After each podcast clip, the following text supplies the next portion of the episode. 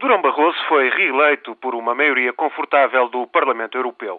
Conseguiu mesmo ultrapassar a maioria absoluta que seria obrigatória caso estivesse em vigor o Tratado de Lisboa.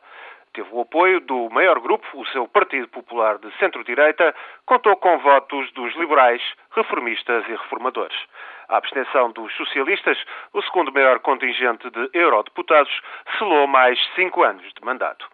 Mas o Presidente da Comissão terá tarefa difícil para formar a equipa aceitável pelo Parlamento.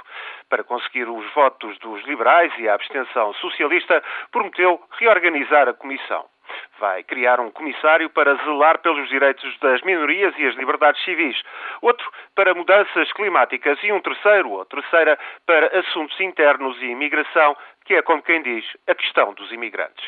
Falou também em rever legislação laboral. No fim, Barroso foi reconduzido a contragosto à falta de melhor alternativa por parte dos governos dos 27 Estados da União que o propuseram.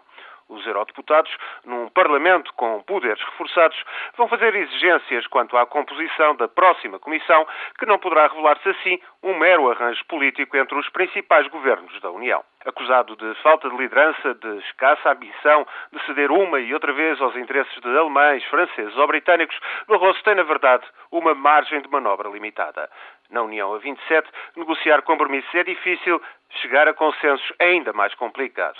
O antigo eixo franco-alemão, que tanto facilitou as grandes reformas de Jacques Delors entre 1985 e 95, há muito que desapareceu. Tal como Delors, Barroso cumprirá um segundo mandato, mas agora imperam coligações de interesses pontuais, convergências que se fazem e logo se desfazem.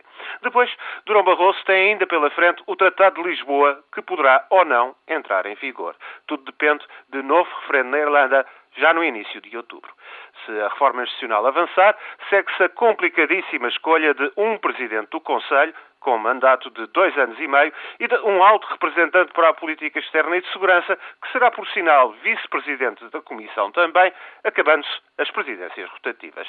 Sobra o risco, claro, do novo modelo de generar num choque entre diversos centros de poder. Por tudo isto, com a União a tentar recuperar da crise económica, com problemáticas negociações internacionais sobre mudanças climáticas, com diferentes comerciais e económicos porta fora e porta adentro, Barroso tem um novo mandato, mas é um mandato espinhoso que tem pela frente.